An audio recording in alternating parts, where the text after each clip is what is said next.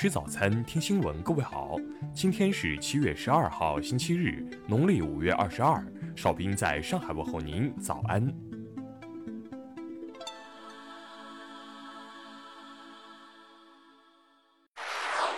首先来关注头条消息。香港特别行政区长官林郑月娥昨天在出席香港教育高峰论坛致辞时表示，他已经要求教育局局长制定一套计划，全面在学校开展有关宪法、基本法、国歌条例及香港国安法的教育工作。林郑月娥表示。香港年轻一代出现的问题，不是香港教育的问题，而是教育被政治化的问题。去年六月以来，修例风波引起的暴力违法事件中，一共有三千多名大中小学的学生因为参与违法暴力事件而被拘捕，占所有被捕人士的百分之四十，而学生中十八岁以下竟然占了四成半。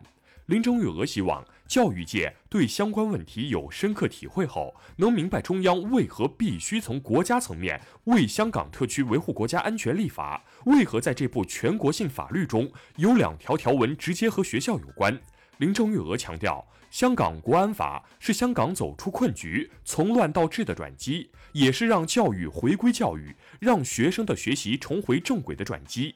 港府将与教育界携手努力，培养青年人具有国家观念、香港情怀、国际视野的有素质的新一代。下面我们继续关注国内方面的消息。海关总署等三部门下发紧急通知，要求对部分来自厄瓜多尔进口冻南美白虾实施紧急处置。九号，内蒙古赤峰市某老年公寓发生一起命案，致三死四伤。目前，八十一岁的犯罪嫌疑人王某某已被抓获，当地检方已提前介入该案。上半年，国家铁路累计发送货物十六点九亿吨，同比增长百分之三点六，完成货运收入一千八百七十七亿元，同比下降百分之四点二。国家统计局消息，六月份全国居民消费价格同比上涨百分之二点五，疫情持续影响出行。飞机票和旅游价格环比分别下降百分之六点一和百分之一点八。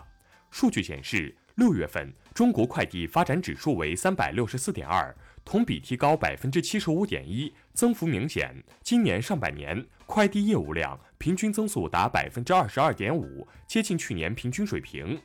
六月全国 CPI 同比上涨百分之二点五，涨幅比五月份扩大零点一个百分点。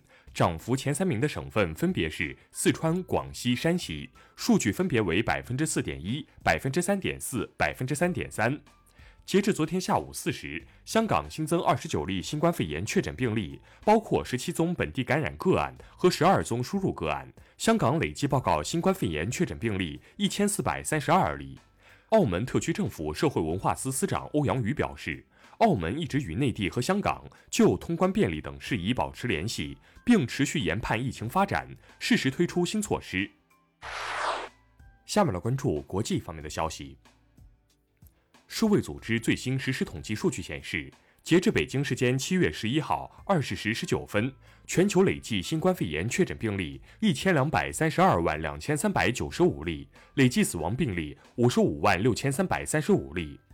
伊朗石油部长比扬赞加内十一号表示，尽管美国对其实施制裁，但伊朗仍决心发展其石油工业。美国加利福尼亚州宣布。在八月底前，将提前释放约八千名加州监狱系统的囚犯，以阻止新冠病毒在该州监狱系统的传播。新加坡选举局十一号的计票数据显示，在第十三届新加坡大选中，执政党人民行动党赢得新加坡国会九十三个议席中的八十三席，蝉联执政。美国政府十号宣布，对来自法国的十三亿美元商品征收百分之二十五的关税。这项措施将从二零二一年一月六号起生效。十号，英国政府取消了七十五个国家和海外领地的与疫情相关入境隔离限制，但美国并不包含其中。阿富汗政府将释放更多塔利班在押人员，以推动阿富汗内部和平对话。目前暂时不清楚塔利班方面是否愿意以此为前提启动对话。报告显示，二零一九年全球产生的电子废弃物总量达到了创纪录的五千三百六十万吨，仅仅五年内就增长了百分之二十一。下面来关注社会民生方面的消息。长江水利网数据显示，截止昨天十五时，长江汉口站水位达到二十八点三八米，这一水位已超过二零一六年最高水位。上海一网通办入选联合国经典案例，在联合国全球城市电子政务评估排名中，上海位列前十。因排队取号问题与店员发生口角，上海一男子王某为泄一时之愤，竟将装有粪便的塑料袋抛洒在餐厅门前。目前，王某因寻衅滋事已被警方依法行政拘留。在排涝救灾期间，湖北仙桃城市管理执法局工作人员杨伟霆、威士兵杨卫国、陶刚等四人擅离职守围观钓鱼，最终被市纪委监委给予严肃处理。近日，江西景德镇某小区一女子从十九楼抛玻璃窗等物品，楼下多辆汽车被砸受损。当地派出所民警称，已接到情况前往处理。女子有精神病史，目前已送医。最后来关注文化体育方面的消息。一九六六年本土世界杯冠军成员英格兰足球名宿杰克查尔顿十一号去世，享年八十五岁。国际乒联十一号宣布再次推迟二零二零世界乒乓球团体锦标赛的举办日期，赛事暂定于二零二一年二月二十八号至三月七号在韩国釜山举办。土耳其总统埃尔多安十号在其个人社交账号上宣布，圣索菲亚博物馆将作为清真寺向民众开放。紫禁城六百年特种邮票发行，金水桥等标志性建筑首次被选用，全套邮票面值为十一点四零元。以上就是今天新闻早餐的全部内容。如果您觉得节目不错，请点击再看按钮。咱们明天不见不散。